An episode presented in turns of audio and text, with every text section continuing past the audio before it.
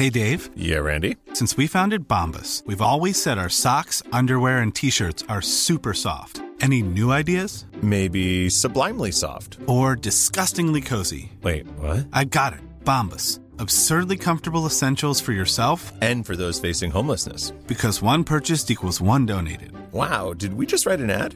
Yes. Bombas. Big comfort for everyone. Go to bombas.com slash ACAST and use code ACAST for 20% off your first purchase. Noticias. ¿Qué tal? ¿Cómo le va? Buenas tardes. Estás a punto de escuchar. Yo soy Javier Alatorre. Las noticias con Javier Alatorre. La vamos a pasar muy bien. Comenzamos. Mariposa traicionera, todo se lo lleva el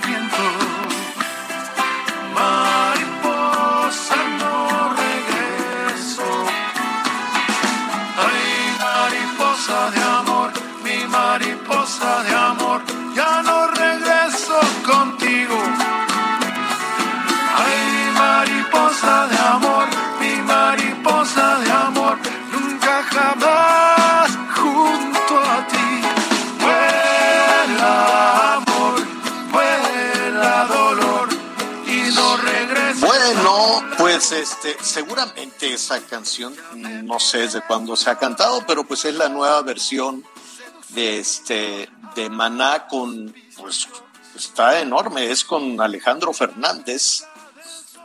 Está bonita, no es así, ay, yo quiero, no, así me puede complacer con Mariposa Traicionera. No, yo nunca lo haría. Pero este pues les quedó muy bien. La verdad es que felicidades a Maná que está haciendo duetos con, con los grandes, ¿no? Es una forma de, de reposicionarse después de toda una historia de mucho éxito. Está cantando, imagínense, con Alejandro Fernández, con Cristian Nodal, con, en fin, con muchísimos. Qué bueno, qué bueno, qué bueno que, que, que estén tomando ese, ese aire nuevo para que se coloquen con las nuevas generaciones. Seguramente hay generaciones que no conocían esta canción. Tú ya la conocías, Anita. Yo, claro que sí, me apena mucho hablar de las ¿Sí? generaciones y decirles que sí me azotaba con esta mariposa traicionera, ¿no? Ah, ¿en Pero, serio te este, azotabas? Pues sí, pues cuando de repente decías, no hombre, qué bárbaro, no me lo O merezco. sea, es que no le he puesto, No, le he puesto atención a la letra. No sé si es de ardido, de, de Pues sí. ah, mariposa Sí, es de- es de traicionera. alguien que te puso los cuernos. Mariposa Ah, claro, yo sí. pensando en la naturaleza. No, tú pensando en una mariposa cruzada con un toro. No, querido Javier, no. No, no, no, no, no, en la naturaleza, así de que no, no, no sé en qué, no sé en qué estaba pensando, menos en, en traiciones. No, lo que, mira, eso es lo bueno de estar alejado de la política, que piensa uno en todo menos en traiciones. ¿Cómo estás, Miguel Aquino? ¿Cómo estás, Javier Anita? Me da mucho gusto saludarlos. Saludos a todos nuestros amigos en México y en Estados Unidos. Y, y la verdad es que esta es una de las canciones de Maná que, evidentemente, de, las de las más exitosas, pero que, bueno, yo la he escuchado en versión mariachi. La he escuchado en Ajá. salsa y hasta merengue, señor. Ha sido de estas canciones que sí han tenido varios, varios ritmos. A mí en lo personal, desde la década de los 80, no he sido muy fan de Maná, la verdad. Es, yo soy un, eh, de aquella época, era como un Miguel. rockerón urbano. Ya vas a empezar, Miguel. No, no, no, no, digo lo que es, pero sí, reconocer que es una de las mejores canciones de este grupo del estado de Jalisco y que se ha interpretado, pero de todas formas. Y la versión que más me gusta es en salsa.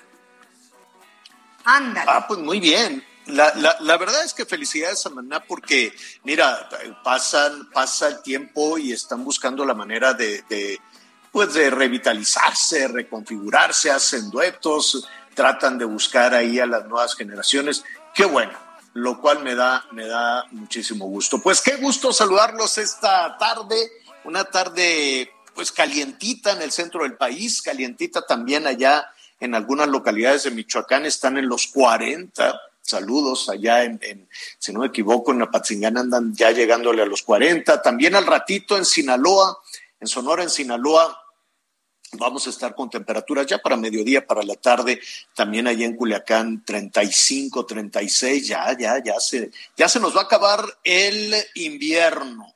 se acaba el invierno.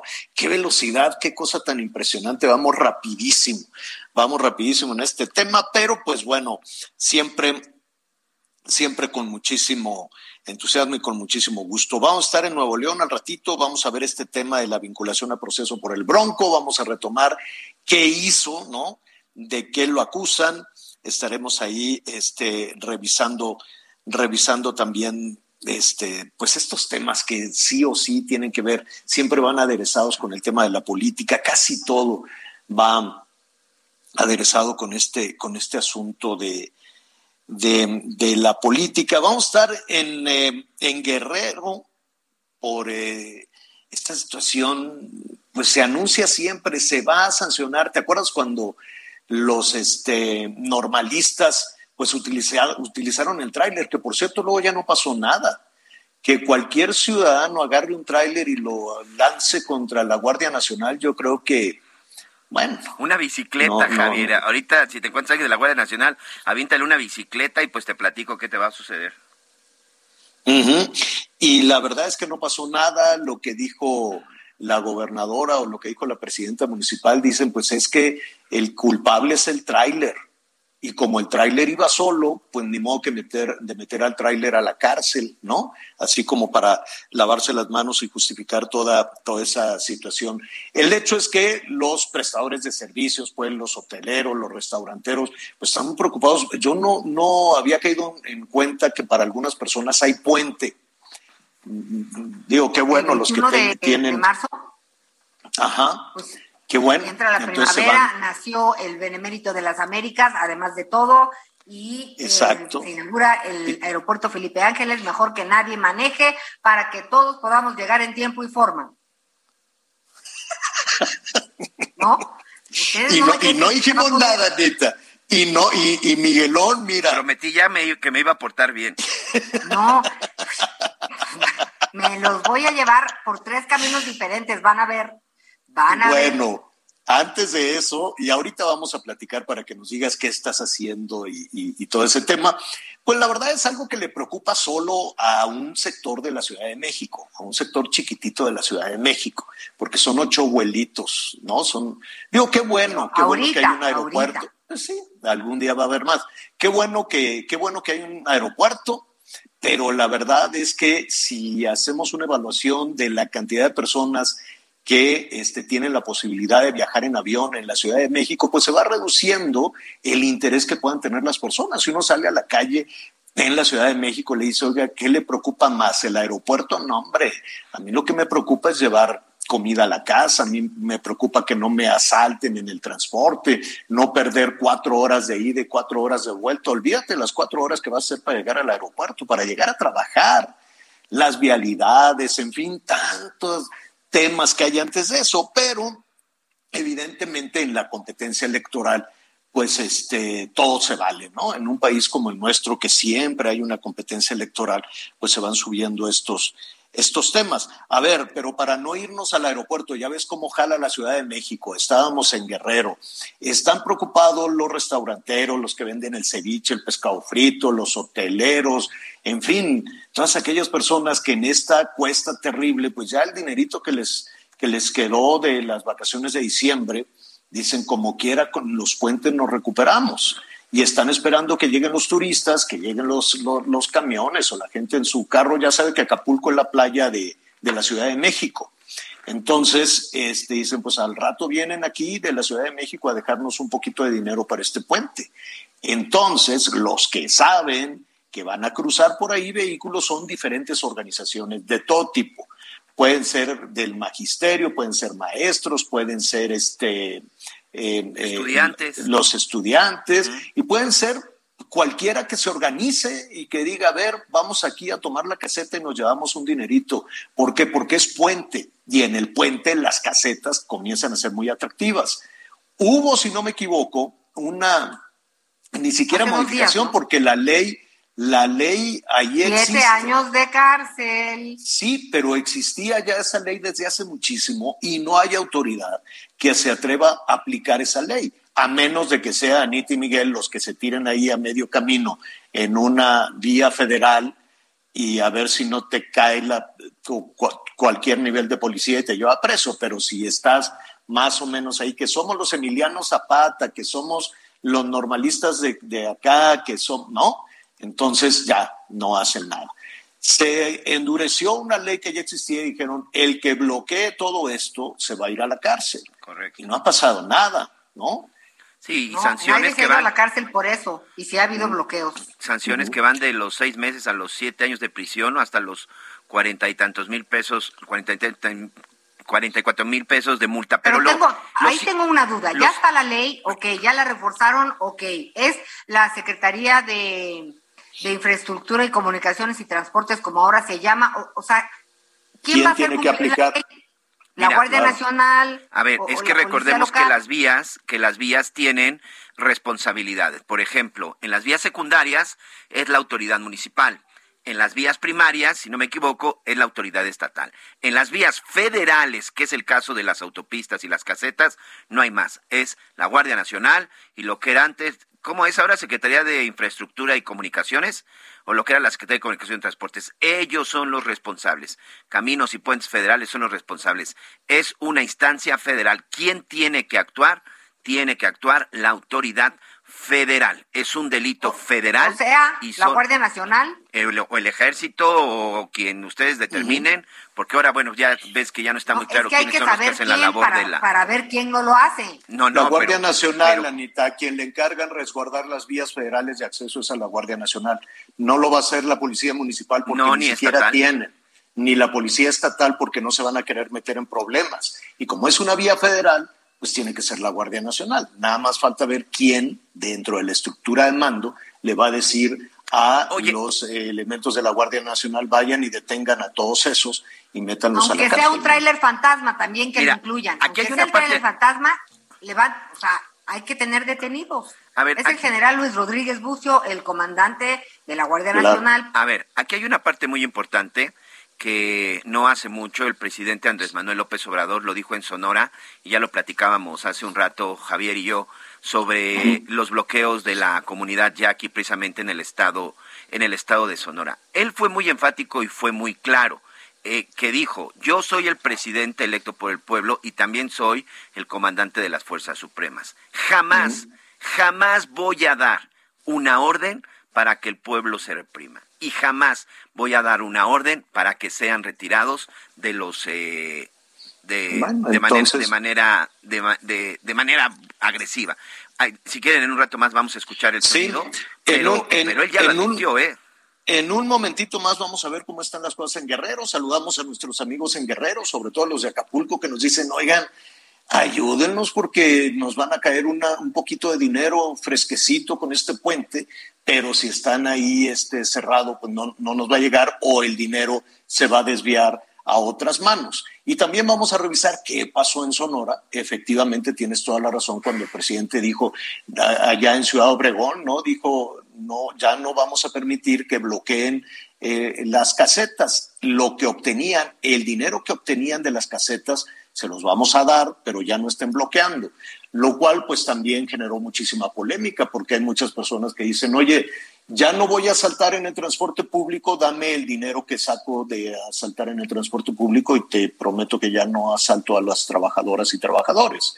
Así de polémico. Pero ya lo vamos a retomar precisamente con nuestros compañeros corresponsales periodistas en, em, en, los, em, en los distintos eh, eh, sitios donde, pues en este puente, comenzarán a bloquear. Y también vamos a, ir a, Michoacán porque pues se generó alguna confusión, ya lo veremos, lo digo rápidamente antes de irnos a Nuevo León.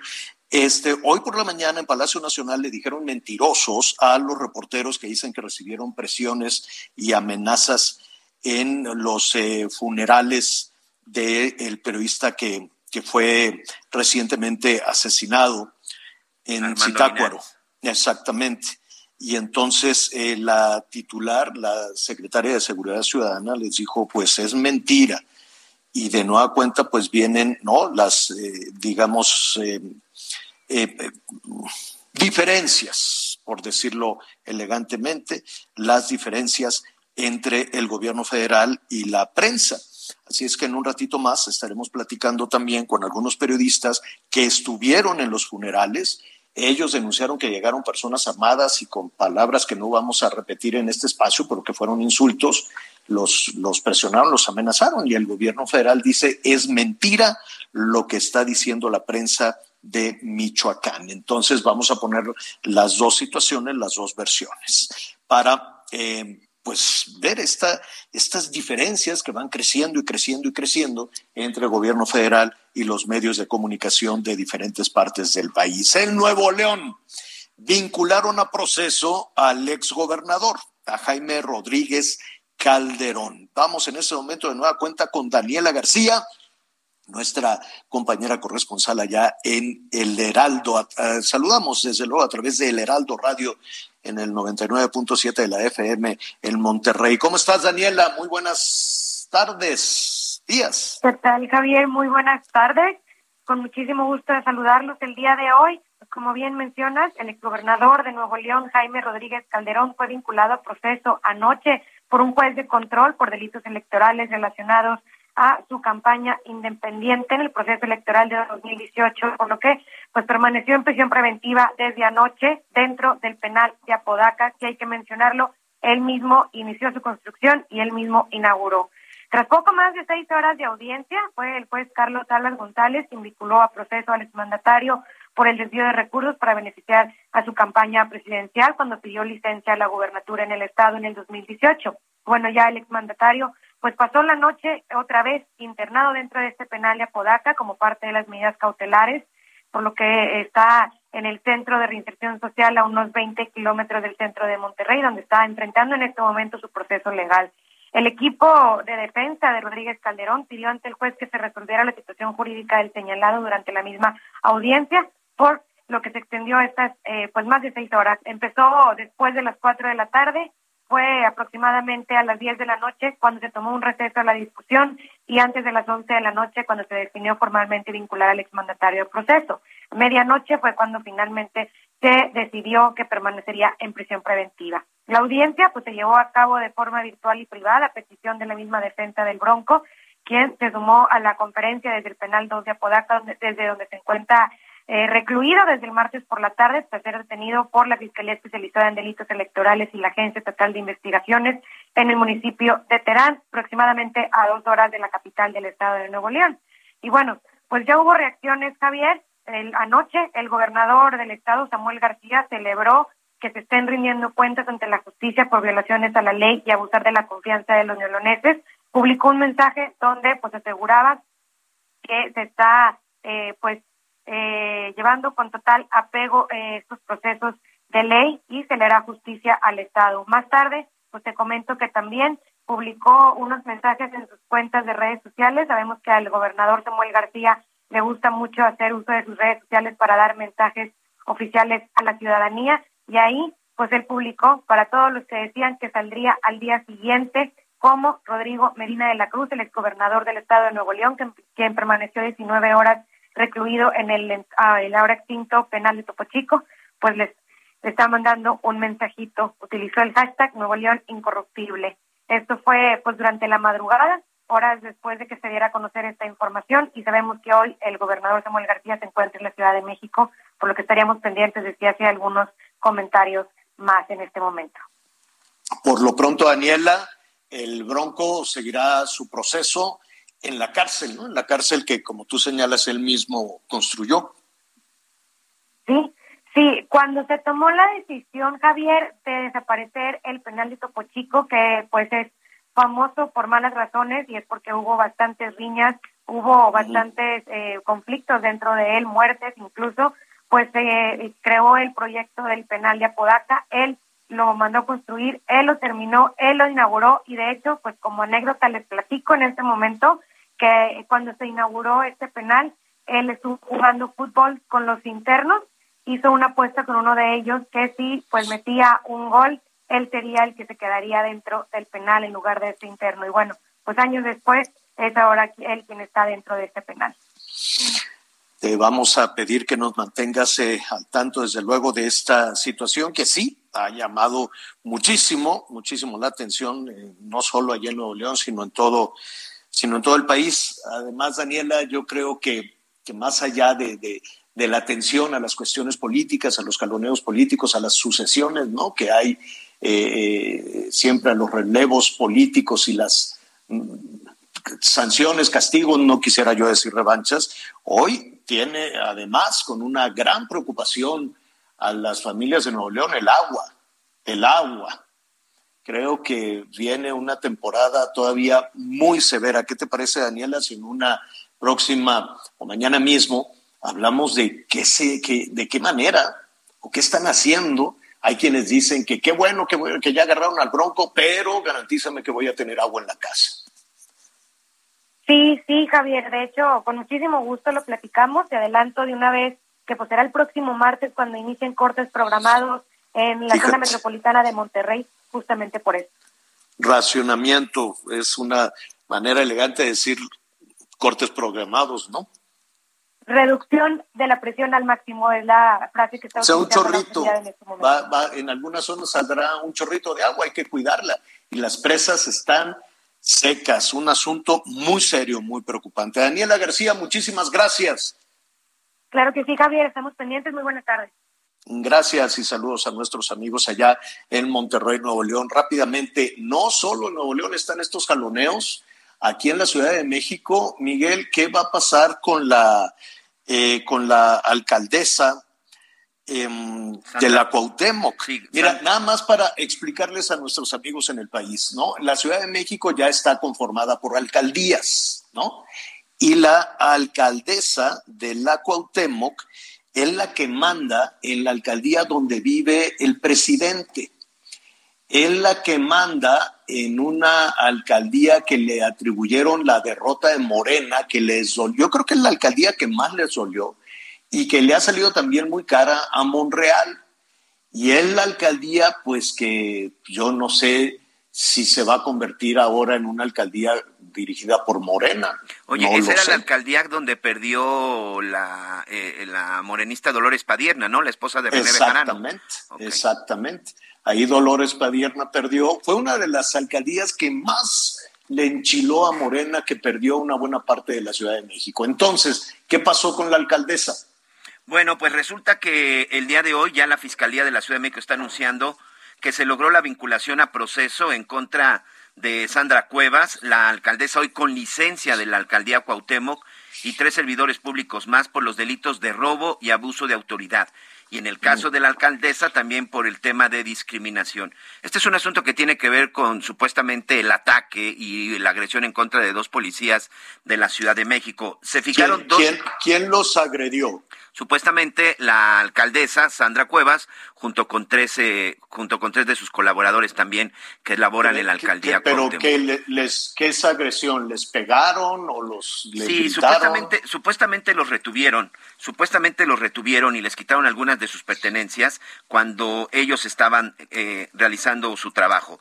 Esta es parte de la acusación que se le. a ver, a ver, no, no entiendo, pero bueno, igual el tiempo se nos viene encima. Sí, si Estaban los policías trabajando y llegó la alcaldesa y los secuestró y les pegó y les robó. Así es, fueron denunciados, son dos manos de la policía auxiliar. Ellos dicen que, bueno, ellos estaban eh, trabajando para la delegación y que de repente les informaron que iban a ser relevados de su cargo. Esta resolución, evidentemente, bueno, pues no les gustó. Entonces, supuestamente tuvieron un diferendo con unos comerciantes mientras trabajaban en el centro histórico y ahí es en donde se da la agresión y supuestamente ahí estaba también la hoy alcaldesa Sandra Cuevas con otros con otros tres funcionarios. Ahí los policías, bueno, pues acusaron de, de robo, acusaron de que habían abusado sobre todo del cargo. A ¿Qué, ¿Qué le robaron? Aparentemente sus pertenencias fueron despojados de radios de transmisión y fueron privados de su libertad supuestamente por instrucciones de la alcaldesa y que los tuvieron incluso los, llevaron a una casa de seguridad. No, en la alcaldía Cuauhtémoc, señor, en un salón supuestamente de ahí mismo de la zona de la zona de la alcaldía. O sea, en una oficina. Así es. Así es, en una oficina, esto fue... Está, raro. ¿Y quién les pegó? ¿Quién les pegó? ¿La alcaldesa les dio es lo que dicen, es lo, que dicen, es lo que es lo que acusaron los policías. El hecho es de que ya se ya fue vinculada a proceso, no se queda en la cárcel a pesar de que hay el delito de robo y No, porque pidió licencia. Ajá, no, pero independientemente del delito ninguno se queda en la cárcel. en la cárcel ni en la alcaldía, ¿no? No, porque está separada del cargo. Exacto. Exacto. Oye, y las lesiones mostraron, mostraron así imágenes. Mire, aquí me pegó o no, no, así me dio, me dio esta patada en la espinilla. No sé, vamos a hacer una pausa y volvemos. Ay, mariposa de amor, mi mariposa de amor,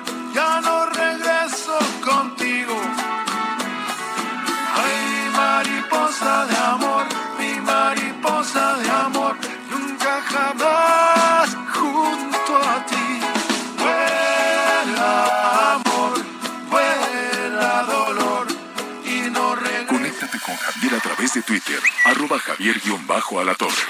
Sigue con nosotros. Volvemos con más noticias. Antes que los demás. Todavía hay más información. Continuamos. Las noticias en resumen. La jefa de gobierno, Claudia Sheinbaum, presentó un plan de reactivación único en el país para apoyar la economía popular que consista y que consta de 10 puntos. Estos incluyen descuento en pago predial para personas de 58 años, condonación parcial de cuotas para adultos mayores que viven en unidades habitacionales y facilidad para acceder a una vivienda nueva. En sesión ordinaria de la Asamblea General de Asociados de la Fundación IMSS, se aprobó a los 20 nuevos integrantes del Consejo Directivo, quienes representan lo mejor en investigación, altruismo y capacidad de gestión. También se designó a tres integrantes de la Comisión de Vigilancia. El nuevo Consejo Directivo está integrado por investigadores, empresarios y funcionarios que desde su cargo público han colaborado con el IMSS en momentos clave. Y hoy el dólar se compra en 20 pesos con 45 centavos y se vende en 20 con 90. Bueno, bueno, muy bien, gracias, gracias Anita Lomelí. Oiga, antes de ir con, eh, con Xochitl Calvez, nuestra siguiente invitada, que siempre nos da muchísimo gusto saludarla, déjeme nada más entrar un poquito, eh, un poquito en el tema. Ya tenemos enfrente la consulta para la revocación de mandato. ¿no? Que, que, bueno, pues están muy, muy apurados allá en Morena con los anuncios y esto y con que si se puede, que no se puede, que el INE no nos deja. Hasta donde hemos platicado incluso con el consejero presidente y con algunos consejeros del INE, son disposiciones tomadas eh, precisamente por los partidos políticos, ¿no? Y entonces dicen, pues vamos a poner estos candados, vamos a poner esto. Em, la famosa veda electoral, que créanme, que la veda, cuando hay estos ejercicios eh, de consulta a la ciudadanía, y la consulta a la ciudadanía puede incluso ser las próximas elecciones, ¿no? O sea, le consultas quién quieres que gobierne, quién quieres que gane. Entonces se establece por ley una veda electoral y es muy estricta. Como medios de comunicación no sabes. Eh, sobre todo cuando son programas nacionales, cuando son programas nacionales como este, en la radio, en la televisión, y resulta que en un estado hay veda, pero entonces no puedes eh, comentar en un lado donde te escuchan en el otro y te caen unas multas, pero multotototas. Es decir, sí la aplicación de esas disposiciones legales son muy severas, no necesariamente para los políticos, no necesariamente para los partidos, pero por ejemplo, para medios de comunicación, para incluso periodistas y demás, sí, sí son eh, severas. Yo nada más le digo, en el tema de la veda, pues parece que no, que no le da ni frío ni calor a algunos personajes de la política nacional. Y no nada más es eso, ayer precisamente hablábamos de los delitos electorales, para no hacer mucha historia, solo, aparte de lo dramático, de lo trágico de de los 120, no tengo ahorita el número preciso, de, personas que murieron en el proceso electoral del año pasado, más de 20 eran este, candidatas o candidatos, el resto eran personajes cercanos, más las presiones, las extorsiones a personajes para que se bajaran de la campaña, las denuncias, en fin, y de todo eso digamos que se formalizaron 1.407 carpetas de investigación de delitos electorales. 1407. Ahora ya vamos hacia la consulta y después de eso nos vamos a enfilar a las elecciones en seis estados del país y se van acumulando en las denuncias, la veda no cumplida, los delitos electorales y parecería em, que a los eh, eh, actores de la vida política nacional, pues que no les pasa nada y no, no, no hay mayor sanción. Pueden multar a un partido político, pero ¿saben con qué pagan? Pues con dinero del ciudadano, porque los partidos pues no tienen dinero, es dinero de, del ciudadano, por eso no necesariamente les duele. Xochitl Galvez, senadora, qué gusto saludarte, ¿cómo estás? Muy buenas tardes. ¿Qué, tal, eh, Javier? Saludarte, Anita, buenos días. Estamos aquí en un debate a todo lo que da, después de que ya no se alcanzó el quórum por parte de Morena, eh, pues sobre este, esta ley de último minuto, esta interpretación de la ley que está haciendo eh, Morena para beneficiar, para que el presidente pueda desde la mañanera convertir eh, una conferencia de prensa en propaganda política. Estoy de acuerdo que haya tanta mordaza, yo diría no. Yo en lo personal creo que todos deberían de hablar, pero esto lo fue provocando la izquierda desde 2007 cuando cambiaron la ley electoral para prohibir un montón de cosas, entre esas esto. Entonces, la propia Constitución te dice que tú no puedes cambiar las reglas del juego cuando ya empezó el partido de fútbol y lo que está pretendiendo Morena ahorita pues es meter una interpretación. ¿Para qué? Para que todos los funcionarios, para que todos los políticos se puedan ir a la calle a hacer campaña abiertamente, cuando en el país a la gente lo que le preocupa es el empleo, lo que le preocupa es la falta de seguridad, si va a haber escuelas de tiempo completo o no para sus hijos, si hay medicamentos o no para los niños con cáncer, si hay mastografías para las mujeres que tienen un problema de cáncer de mama, en fin. Eh, y aquí estamos discutiendo una interpretación de la ley para darle a los políticos de Morena que puedan tener mangancha de salir a la calle. Ahora, si se modifica, si, si avanza este decreto, no sé si la palabra correcta es un decreto. Es una eh, interpretación. Es una interpretación. Si avanza esta interpretación de la ley para permitir que se hable o se convoque a la participación en, la, en la consulta, em, esto aplicaría no nada más a Morena, cualquier otro partido, ¿no? Cualquier otro partido puede convocar a participar de de distinta manera como lo esté haciendo Morena. Mira, lo que pasa es que la consulta, la revocación de mandato no ha levantado interés en las personas. ¿Por qué razón, Javier? Porque una consulta, una revocación de mandato la convocan los ciudadanos cuando están hartos de un presidente. No es el caso. Yo la verdad es que hay críticas al presidente, pero yo no creo que la gente masivamente quiera que se vaya. No, nadie lo ha dicho. No, no, yo creo que hay unos opinadores, gente que pues no les gusta, pero saben que se va a ir en el 2024. Entonces, lo que hizo la presidencia fue, junto con Morena, convocar una ratificación de mandato. Por eso cambiaron la pregunta. Entonces, eso es más bien un tema de ego, de que el pueblo me quiere. este Entonces, por eso la gente no ha tenido interés en esta eh, revocación de mandato. Y luego, toda esta publicidad que se ha puesto por todo el país que nadie sabe quién la pagó, es muy grave lo que está pasando. Sabemos que se está pagando de seguramente con dinero público, pero pues nadie le pone nombre y apellido a tanta publicidad. Entonces, Morena está desesperada y por eso quiere pasar este decreto.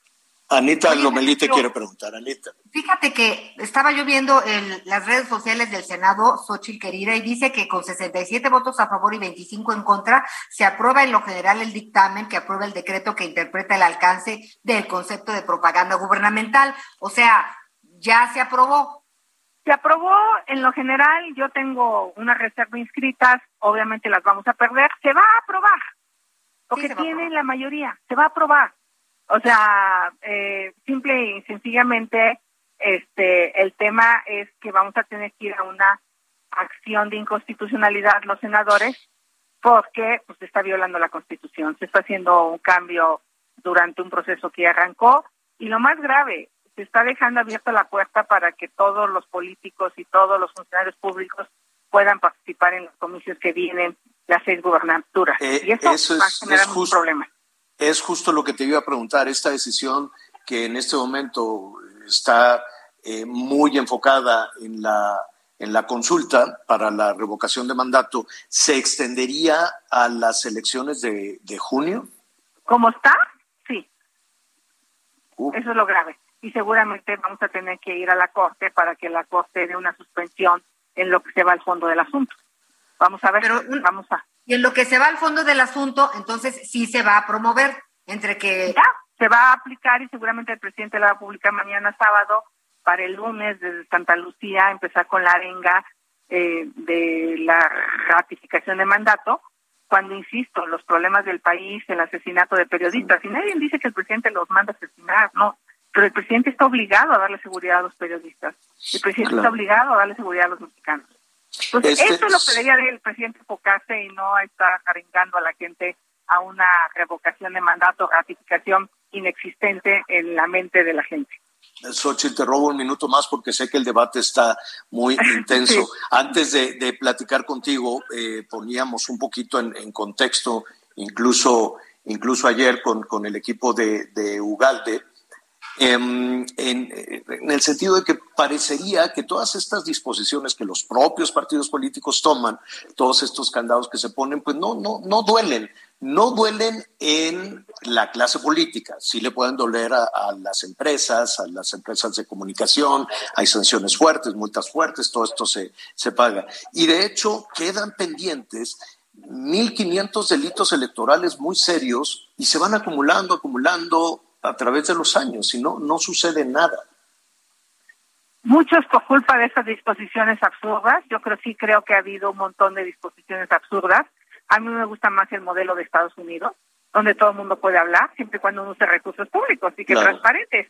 Pero Morena es incapaz de decir de dónde salió el pago de los espectaculares y parece que todos fueron diseñados desde una misma computadora porque pues hoy queda la huella digital ahora, ¿no? Ahora tú puedes saber esta fotografía en dónde se generó porque queda un código pues se sabe que salieron de un solo lugar, pero nadie quiere decir quién los pagó. Es lo que realmente nos debería preocupar. ¿Qué? El origen ilícito del dinero y el uso de recursos públicos para campañas políticas. Y lo otro, a mí, yo estoy dispuesta a legislar cuando sea necesario, cómo damos una mayor apertura para que todo el mundo pueda opinar, de un lado y de otro.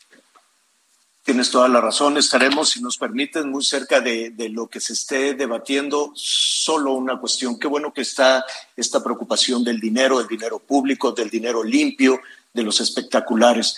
Pero sabes también, Xochitl, que es preocupante que se quede en el mismo cesto la vida de candidatas y candidatos que fueron ejecutados o aquellos que fueron amenazados y que fueron extorsionados. bueno, la violencia política es una gran deuda de candidatos, de periodistas y de ciudadanos, pero los candidatos especialmente, pues hoy arriesgan su vida. Entonces, yo creo que hay todavía mucho que dialogar y mucho que reflexionar, pero hoy lo que el presidente quiere es salir a hacer jarenga a las calles, a convocar a la revocación, usar la mañanera, y pues lo van a lograr en unas horas, este, seguramente eso será realidad, y en lo que vamos a la corte, pues mientras va a haber ahí un vacío.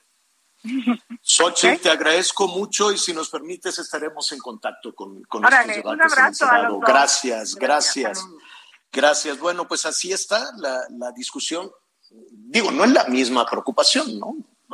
Yo creo que las familias en este momento pues estamos preocupados porque nos alcanza el dinero por, por, por, por la inseguridad, es decir, todos esos temas enormes. La clase política tiene sus preocupaciones tiene su... Yo no sé si ellos tienen resuelto eh, el, dinero, los ingresos, la salud, las medicinas y la seguridad. Yo quiero suponer que sí, porque todos los días están agarrados de la leña con la misma historia, con la misma cosa, cada vez más lejos de las preocupaciones reales, cada vez mucho más lejos de las preocupaciones de la gente. Bueno, eh, vamos a avanzar rápidamente. Eh, ayer estuvimos aquí platicando de todo este tema de violencia precisamente en general, esta violencia que nos duele y nos lastima tanto a todos los mexicanos y que desde luego nos solidarizamos como medio de comunicación con las agresiones, las presiones, los chantajes y lo más doloroso, las ejecuciones de periodistas en nuestro país. Solo en lo que va de este año ya son ocho los periodistas asesinados y el tema pues eh, al parecer eh, aceleraron una investigación, ¿no? Citaron en Palacio Nacional al, eh, al gobernador. Dijeron, a ver, vamos a investigar esto. Al parecer hay una línea de investigación, hay probables eh, sospechosos, responsables de todo esto. El que sabe y nos va a poner al tanto de todo este tema es Jorge Manso, nuestro compañero periodista allá en Michoacán. Jorge, ¿cómo estás? ¿Qué tal, Javier? Eh, saludos a ti y, por supuesto, a todos eh, los que nos escuchan en este momento a través de este espacio. Lo que está ocurriendo en Michoacán de verdad es preocupante, sobre todo porque, pues, de manera muy viral se eh, trascendió una información que ha colocado justamente al gremio periodístico en una situación muy compleja. Y es que el reportero de Milenio, Edgar Ledesma, informó que eh, pues durante la cobertura que se hizo al velorio del colega Armando Linares, eh, al parecer sujetos con pistola en mano amenazó con que se tuvieran que retirar o, bueno, iban a ocurrir cosas eh, complicadas, por no decir literal lo que expresó la persona.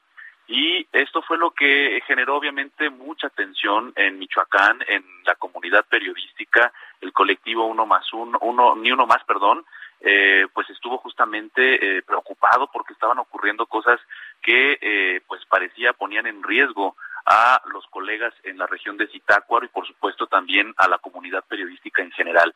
Y eh, bueno, esto fue lo que eh, se generó. Hoy el colectivo Ni Uno Más eh, se reunió con el secretario de gobierno y con todo el gabinete en materia de derechos humanos con el fin pues de exponer todas las complicaciones que enfrenta la comunidad periodística y los hechos que se registraron con respecto a Armando Linares, el compañero que fue asesinado, y bueno, los hechos también que le anteceden, entre ellos el de Roberto Toledo, quien fuera también colaborador del medio que dirigió eh, Armando Linares Monitor Michoacán. Dentro de los puntos es obviamente que no se revictimicen a quienes han sido víctimas justamente de, agresiones por parte de personas que han atentado contra la vida de los compañeros periodistas y bueno, obviamente lo de siempre se estableció que habrían mesas de trabajo para poder establecer una línea de eh, pues una línea de acción para proteger a los periodistas. Después de que trasciende este hecho donde eh, pues se denuncia que colegas que estuvieron durante la cobertura fueron amenazados, la secretaria de Seguridad Pública eh, pues negó que esto hubiese ocurrido, eh, dijo que no se tiene registro de absolutamente nada de, de, lo que compartió el colega Edgar Ledesma y bueno también se informó que la Secretaría de Seguridad Pública, la Policía Michoacán, estuvo en la zona, estuvo en el velorio, eh, justamente resguardando que se llevara a cabo eh, sin contratiempos. Hoy el Universal publica una fotografía justamente donde colegas periodistas michoacanos, que además también son corresponsales de algunos medios nacionales, estuvieron justamente en el velorio. Y eh, pues bueno, esto es lo que lo que se ha informado acerca de, de, este hecho que, que nos tiene muy preocupados como periodistas. Y eh, pues lamentablemente eh, pues no hay absolutamente ningún ningún informe hasta este momento por parte de la fiscalía sobre las hipótesis o líneas de investigación. También eh, han revelado en Palacio Nacional algunas imágenes de cómo fue o cómo habría sido el asesinato del colega periodista en el municipio de Zitácuaro una persona con traje de corbata llega, lo saluda, intercambia algunas palabras y minutos después o en momentos después fue que eh, comete la agresión. Así es que eh, no se no se ven en las imágenes que se presentaron el momento exacto donde donde pues atenta contra la vida del colega que perdió eh, justamente la vida en el momento, pero estas son parte de las investigaciones que siguen. Lo que se ha pedido el colectivo Ni Uno Más es que eh, atraiga el caso la Fiscalía General de la República, que este caso no se vea en el municipio de Zitácuaro, que no lo vea la Fiscalía Regional, o bien que, lo atienda la Fiscalía General del Estado. Pero esto a través de, a raíz, perdón, de que eh, pues el propio medio de comunicación eh, informó que estaba siendo amenazado por algunos hechos que estaban denunciando de corrupción de funcionarios de la región de Zitácuaro. Así es que, a grandes rasgos, esto es lo que está ocurriendo. Hay tensión, evidentemente, hay preocupación, y obviamente también eh, esto es un llamado de alerta para las autoridades federales y estatales, independientemente de que los mecanismos de protección a periodistas estén activados o no. La situación es compleja en estos momentos para la región de Zitácuaro principalmente y por supuesto para otras más en donde la conflictividad social y la inseguridad también están eh, pues provocando eh, que pues el control en algunos puntos de algunos temas los tengan otros grupos que no son exactamente los eh, poderes institucionales. Javier, Miguel, Ana María. Un, un, un, un minuto más antes de hacer una pausa. Este, habrá que ver cómo se tomó en el gremio, por lo menos en el gremio periodístico de Michoacán. Eh, entiendo que la secretaria de Seguridad Pública Federal, Rosa Isela, eh, quiera desmentir, ¿no? Dijo, yo hablé con el hermano de Armando Linares y me dijo que nada de eso sucedió. Bueno, ahí entonces, eh, más allá de la contradicción de si sucedió o no sucedió, llegaron un, un, poco a amedrentar a las personas a que no participaran, ¿no? Más allá de, las dos declaraciones que chocan, pues lo que choca un poquito probablemente es el, es el momento y la solidaridad con el gremio. No sé cómo lo han interpretado. Mira, justamente en este momento eh, es que se lleva a cabo la reunión entre el gabinete del gobierno de Michoacán con el colectivo de periodistas. Eh, no hay una postura hasta este momento oficial respecto a lo que dijo la secretaria de Seguridad Pública. Lo cierto es de que todo se está manejando con mucha cautela, sobre todo porque hay compañeros periodistas en la región de Zitácuaro. Y porque si, es real lo que Y no nada más en la región de Zitácuaro, digo, todo Michoacán es muy complicado el ejercicio periodístico.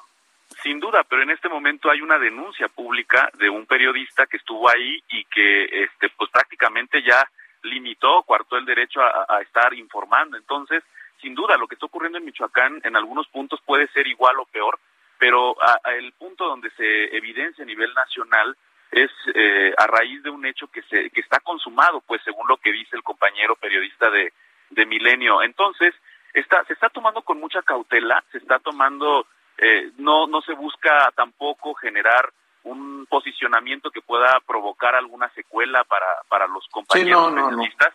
Pero sí, efectivamente, lo que sí se ha pedido de manera insistente, y es un planteamiento que desde el principio, desde que ocurrió esta tragedia, es que no se revictimicen a quienes han sido justamente los eh, las personas que, que han sufrido este tipo de hechos. Entonces, es, es un punto que, que, que pues aplica perfectamente a lo que está ocurriendo con las declaraciones este, que se vierten el día de hoy. mucho cuidado y estaremos ahí eh, eh, pendientes. Lo importante es que avance la investigación y que se garantice la seguridad para el ejercicio periodístico. Gracias, Jorge. Buenas tardes. Con gusto, como siempre, informándoles desde Michoacán. Gracias, es el compañero periodista Jorge, Jorge Manso. Hubo ahí un zafarrancho en la Ciudad de México con este tema que nos comentabas, Miguel, Anita, eh, de de alrededor de la alcaldesa en, en la Cuauhtémoc. En la Cuauhtémoc, entonces pues los alcaldes de, de oposición pues están manifestando su respaldo a la alcaldesa y hubo ahí jaloneos y Oye Javier, y fíjate que en relación a lo que decías, eh, algunas personas del público dicen, oye, pero ¿qué pasó? Más allá del contexto que nos daba Miguel, bueno, pues eh, resulta que la alcaldesa eh, está detenida por, bueno, no detenida, está suspendida temporalmente como alcaldesa porque por abuso de autoridad. Y la suspensión, bueno, pues es una medida impuesta por el juez mientras subsiste este procedimiento. Solo es una suspensión provisional no es una destitución y esta medida cautelar y otras decisiones están tomadas por el Poder Judicial, no directamente por, no es la, no es la Ciudad de México la que decide. Y andaba yo investigando el nombre del director jurídico y de gobierno de la alcaldía, porque es quien está en este momento al frente de esta, de la alcaldía Cuauhtémoc. Bueno, pues, pues veremos. No, no pasó a mayores, creo. La, la había. No, básicamente fue con los medios. ¿eh?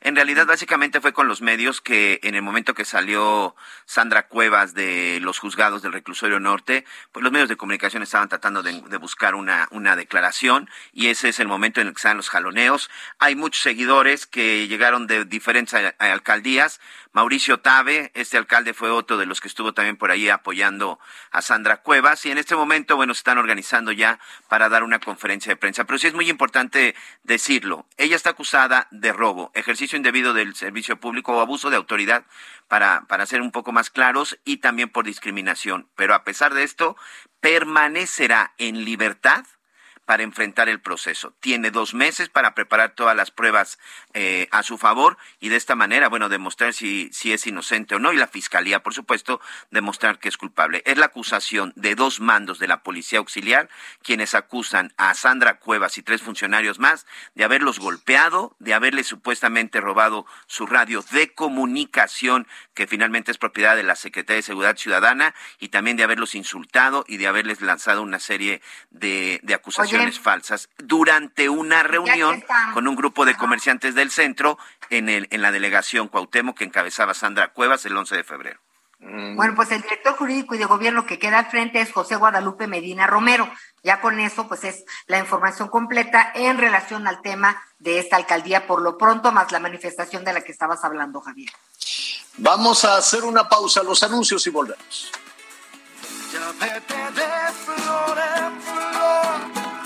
Seduciendo a los pistiros y vuela cerca del sol para que sientas lo que es dolor.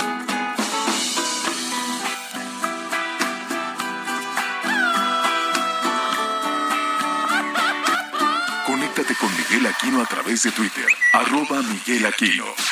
Toda la información antes que los demás. Ya volvemos. Todavía hay más información. Continuamos.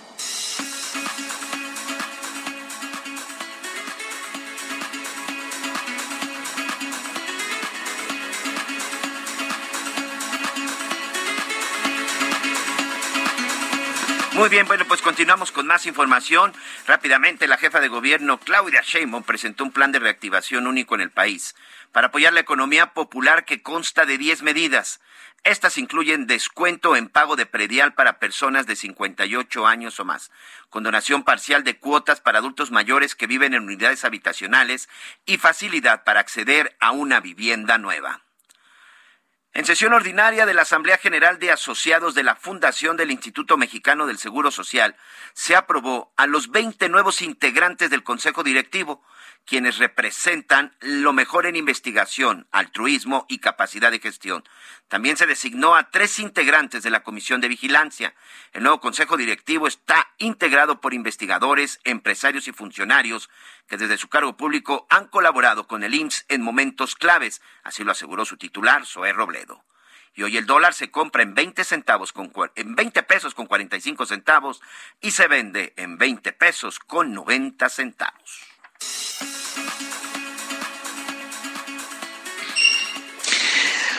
Bueno, em, muy bien, gracias. Gracias a nuestros amigos, gracias por sus llamados telefónicos. Oiga, mire, yo sé, aquí Anita y Miguel se agarran de la greña cada vez que les digo Aeropuerto Felipe Ángeles. Ay, no, porque ti que no, no.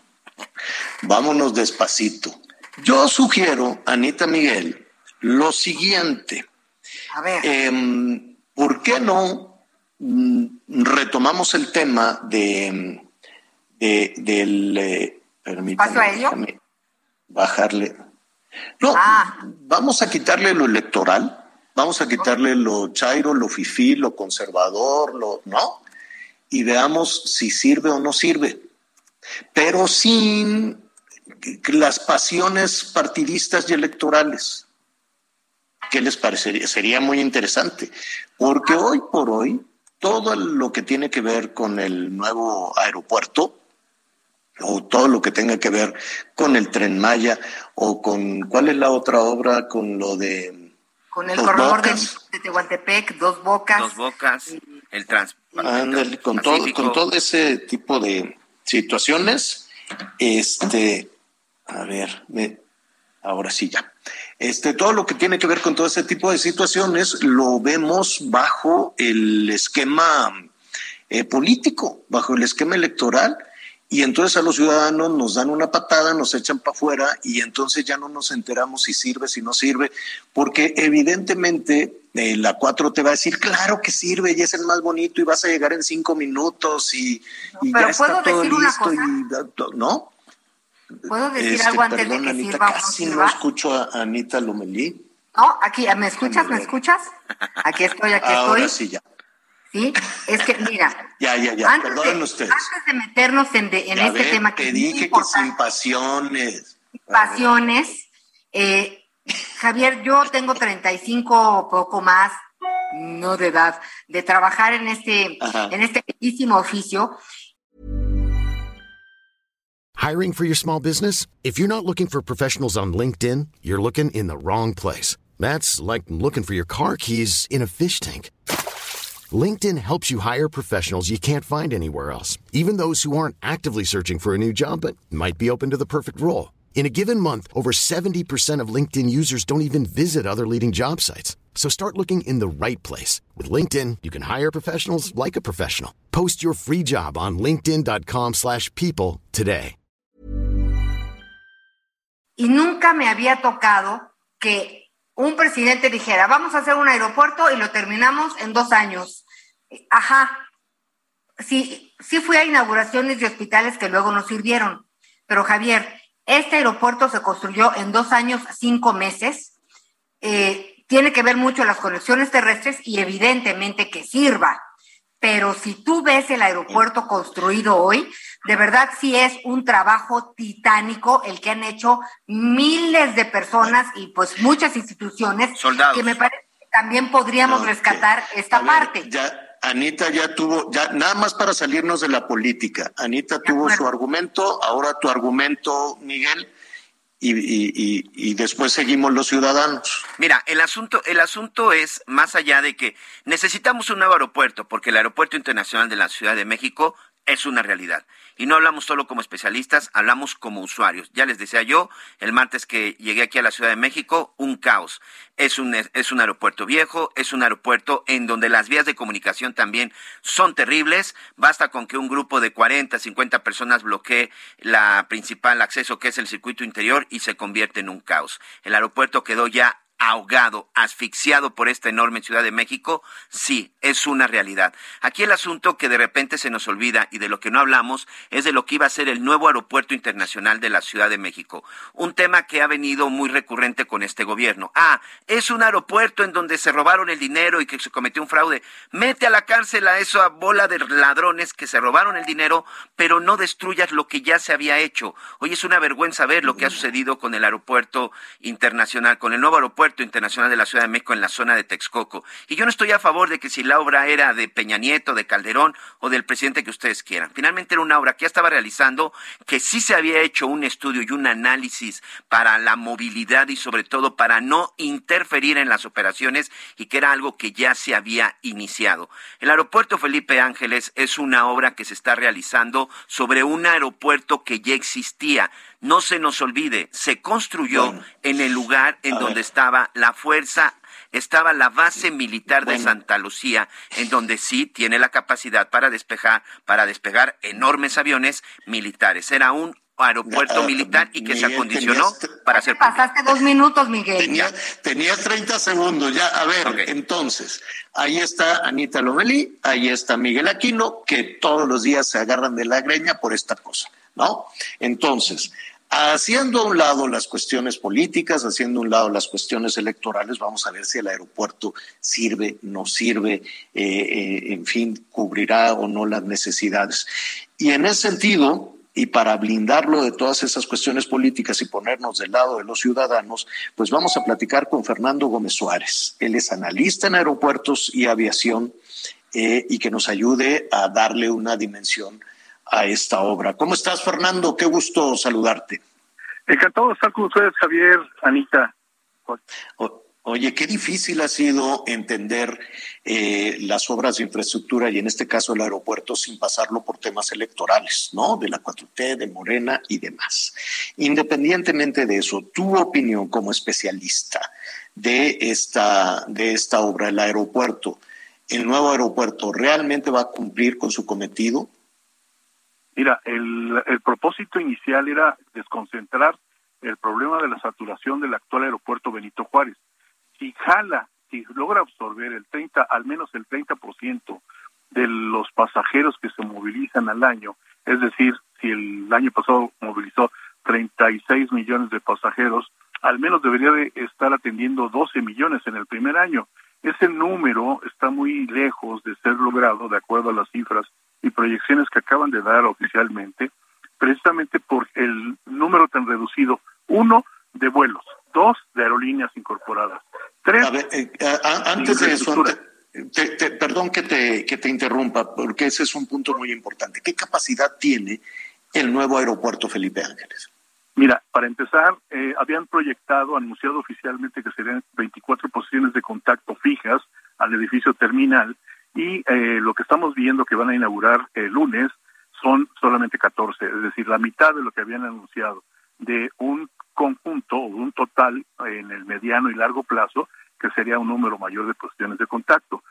Eh, obviamente, esa capacidad reducida en, la infraestructura construida, pues te reduce la capacidad de respuesta. Eh, difícilmente un aeropuerto con 12, con 14 posiciones fijas al edificio terminal, aparte están las remotas, podrías atender ese número de 12 millones en el primero o segundo año. 12, 12 posiciones fijas contra cuántas tiene el aeropuerto Benito Juárez. 60 fijas más las remotas, las que te conducen a través de un camioncito. Eh, eh, el número es, es ni la tercera parte, pero supongamos que estuviera lleno el, esas 14 posiciones ya en un momento determinado, que llegara a ese punto de saturación, pues tendrías otro problema, porque obviamente habría que seguir construyendo y agrandando el aeropuerto tanto como sea posible de acuerdo a la demanda del mercado. Ahora, todo ayuda, es decir, el aeropuerto de claro. Juárez es una pesadilla. Claro, claro, pero, pero, pero ahí el punto es que el, tenemos un problema que subsiste, como bien lo señalaba Aquino y Ana María, tenemos un problema desde hace más de 30 años, es la saturación del aeropuerto, y con ello no es, solamente el problema de comodidad o incomodidad o de imagen ante el, eh, el sector internacional, sino también es un tema de seguridad. Hay un, un posible, un latente riesgo de, de incidentes frecuentes que ojalá no se conviertan en accidentes como aquel fatal que ocurrió con el secretario de Gobernación, eh, que perdieron la vida los tripulantes y varios funcionarios, por ser un caso llamativo. Aquí el problema, la cuestión es resolver ese punto. El problema de la seguridad es un problema pues que debería de preocupar en cuestión de políticas públicas y, obviamente desconcentrar el aeropuerto. Pero ¿dónde, ¿en dónde está? tengo un tema, tengo ahí objeción, ¿puedo? Sí, claro, claro. Entiendo perfectamente eh, es lo, lo, que nos estás comentando, sí tienes toda la razón. Empiezan con la mitad de las posiciones que, que dijeron en un principio, pero hay un tema interesante. El comandante que va a ser el director general del aeropuerto, el general Isidro Pastor, habla de que finalmente será funcional como una empresa y que ellos van a llegar a los dos millones de pasajeros a finales de año. Entonces, quiere decir que van a ampliar esta, estas posiciones antes de finales de año. Y eh, ¿De, qué año, de, qué año? De, este año. Es, ah, están hablando de 2022, porque yo ya lo pregunté 25 veces porque me parece que es muchísimo y las autoridades oficiales, ellos aseguran que ampliarán eso. A, ver, Anita, sí, muy bien. Nada más un, un favor.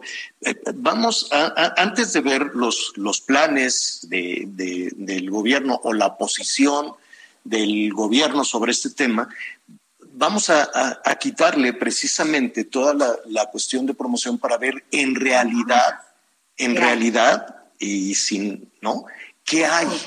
¿Qué es lo que tenemos? Hoy lo que nos está este, precisamente de lo que estamos hablando con Fernando Gómez Suárez, analista en aeropuertos y aviación, en la capacidad que tiene, independientemente de que si este año se va a duplicar o se va lo que sea. Lo que hay para, para el próximo lunes son 12 eh, posiciones. 14. 14 posiciones y qué más. Y ocho vuelos, ¿no? Sí, precisamente el ejército ha hecho un gran esfuerzo por terminar en el plazo establecido.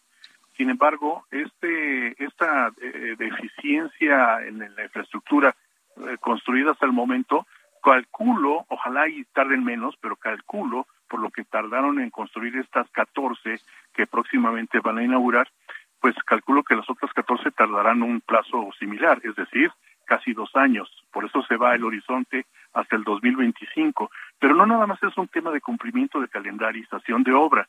El tema es que aplazamos la posible solución a un tema de saturación y el riesgo que menciono, no es que sea alarmista o catastrofista, pero es un riesgo que corremos todos los días. El aeropuerto está saturado, eh, a excepción de las 12 de la noche a 6 de la mañana, está declarado oficialmente saturado, según el diario oficial de la Federación.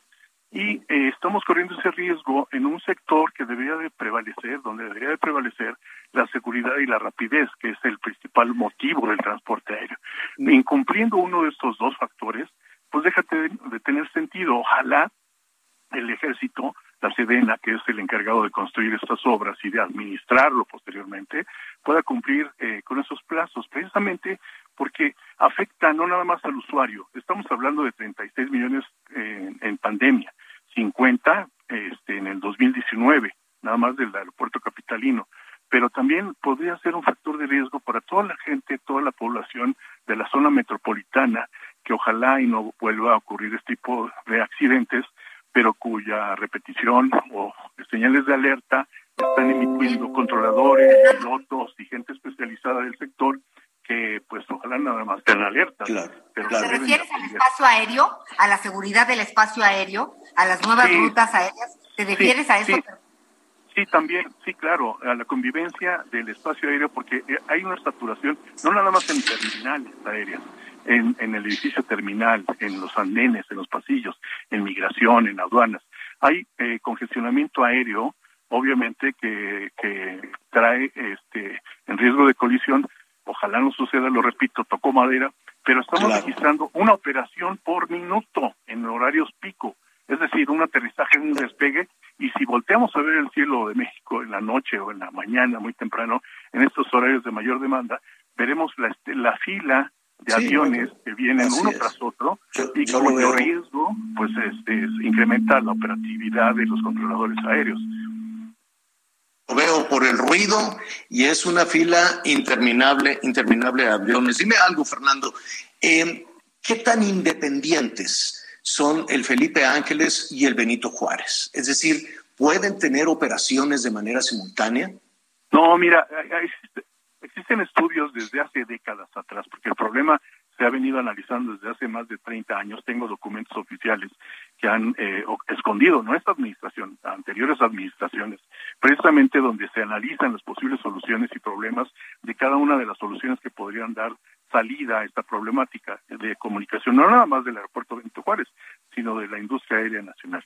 Este, este, uno de los señalamientos de Santa Lucía, en aquel entonces ahora llamado Felipe Ángeles, es que eh, era la neblina y las tolvaneras, pero sobre todo los vórtices o bors eh, digamos, el abanico de cómo, pueden aterrizar o despegar de los extremos de las pistas entre eh, las pistas de Santa Lucía y las pistas de Ciudad de México.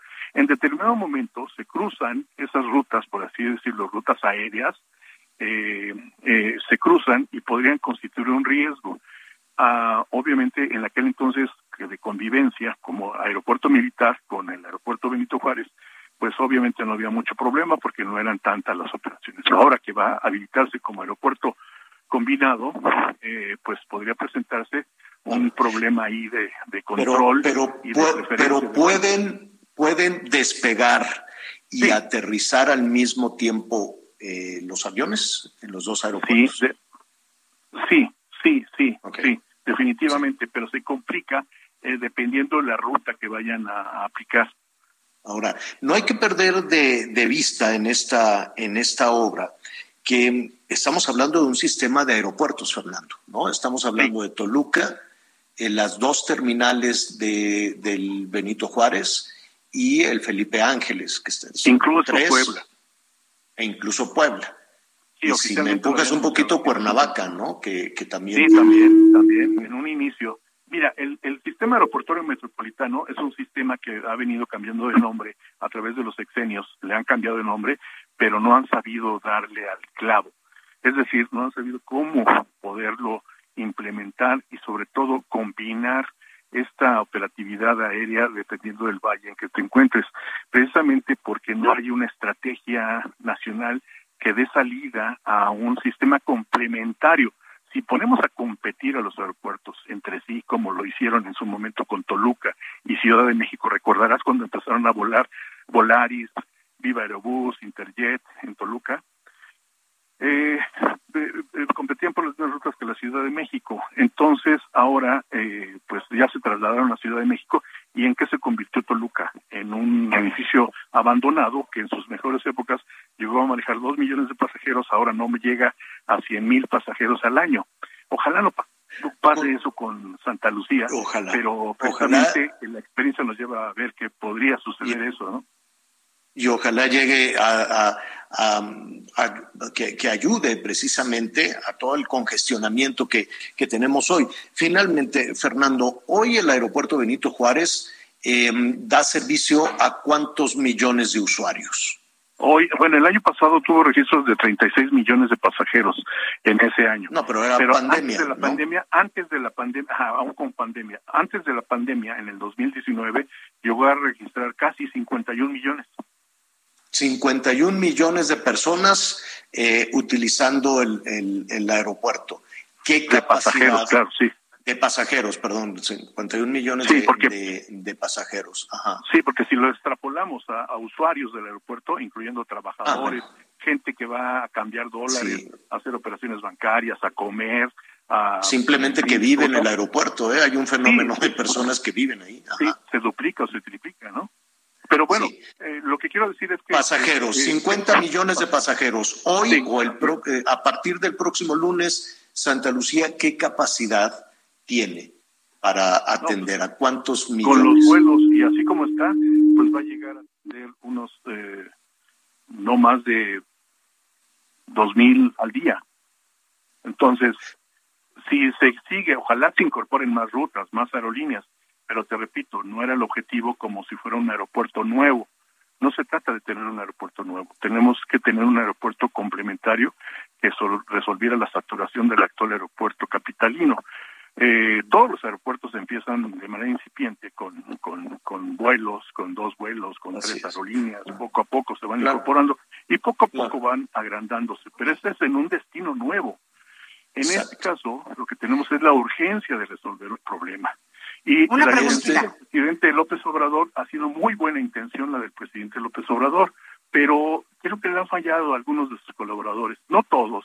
El ejército ha hecho una buena, una muy buena labor de cumplir con su tarea, pero yo creo que hace falta observar más a fondo el plan ejecutivo, que es donde creo ahí un tema que habla del plan ejecutivo, mi querido Fernando, rapidísimo. Esa cuestión de la certificación, eh, es el, o sea, lo certifican de aeródromo civil, civil, que el aeropuerto cumple con todas las normas y métodos recomendados de infraestructura establecidas y ya habla de cosas muy específicas, pero eso que hace el OICI sí es, eh, significa que el Aeropuerto Internacional Felipe Ángeles puede volar como el aeropuerto de Heathrow en Londres? No, mira, eh, planteas un tema, un, aspecto muy interesante, Ana María. Fíjate, el, el, el, la OASI y la IATA, que son los organismos que regulan a nivel internacional cómo van a operar los aeropuertos comerciales en materia de aeronavegabilidad y en materia de aeropuertos, o sea, de infraestructura respectivamente, son los que otorgan estos certificados. Y se rigen de acuerdo a normas internacionales, de acuerdo al convenio de Chicago, que firman todos los países integrantes del mismo. México y los principales países están en esa, en esa tesitura. Si no están certificados, simplemente las aerolíneas eh, prefieren no volar por un tema de seguridad en cuanto a la cobertura de los seguros, de las pólizas de sus seguros de riesgos. Obviamente no se atreven. Por eso es que no hay una respuesta inmediata hasta el momento de aerolíneas extranjeras para volar ahí.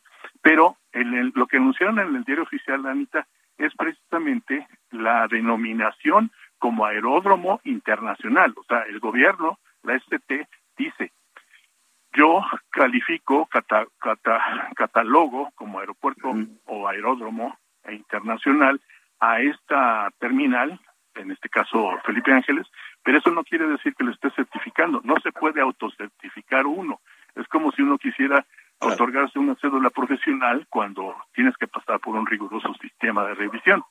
Y obviamente en ese sentido pues están esperando, por eso decía que quizás a alguien, a alguien se le escapó ese pequeño detalle, se le escapó el plazo y la documentación respectiva. Seguramente está en curso la petición y lo tendrán que hacer, pero no se cumplirá el 21 de marzo. Ojalá lo hubieran hecho antes.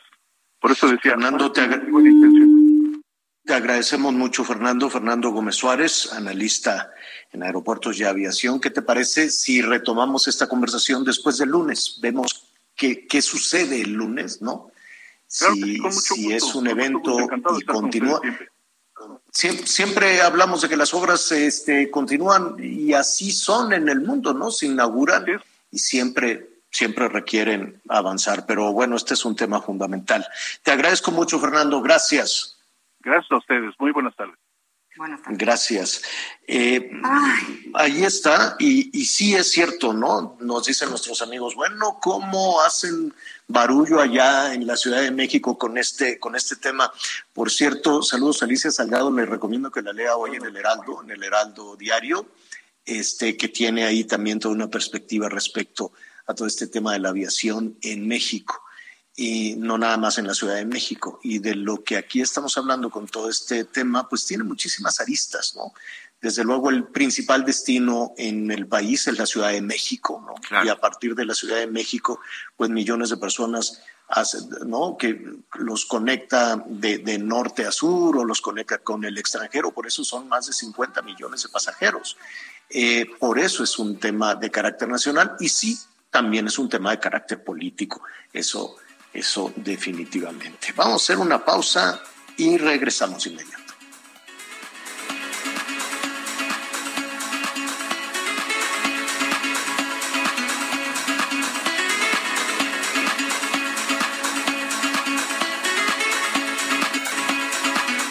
Sigue con nosotros. Volvemos con más noticias. Antes que los demás. Conéctate con Ana María a través de Twitter, arroba Anita Lomelí. Todavía hay más información. Continuamos. Y regresamos con más información. La Guardia Nacional y el Instituto Nacional de Migración realizaron operativos para detener a decenas de migrantes en Ciudad Hidalgo, esto en la frontera entre México y Guatemala, quienes buscan cumplir trámites para regularizar su situación y avanzar al norte del país. Y con esto, ¿qué le parece si hacemos juntos un recorrido por el interior de la República?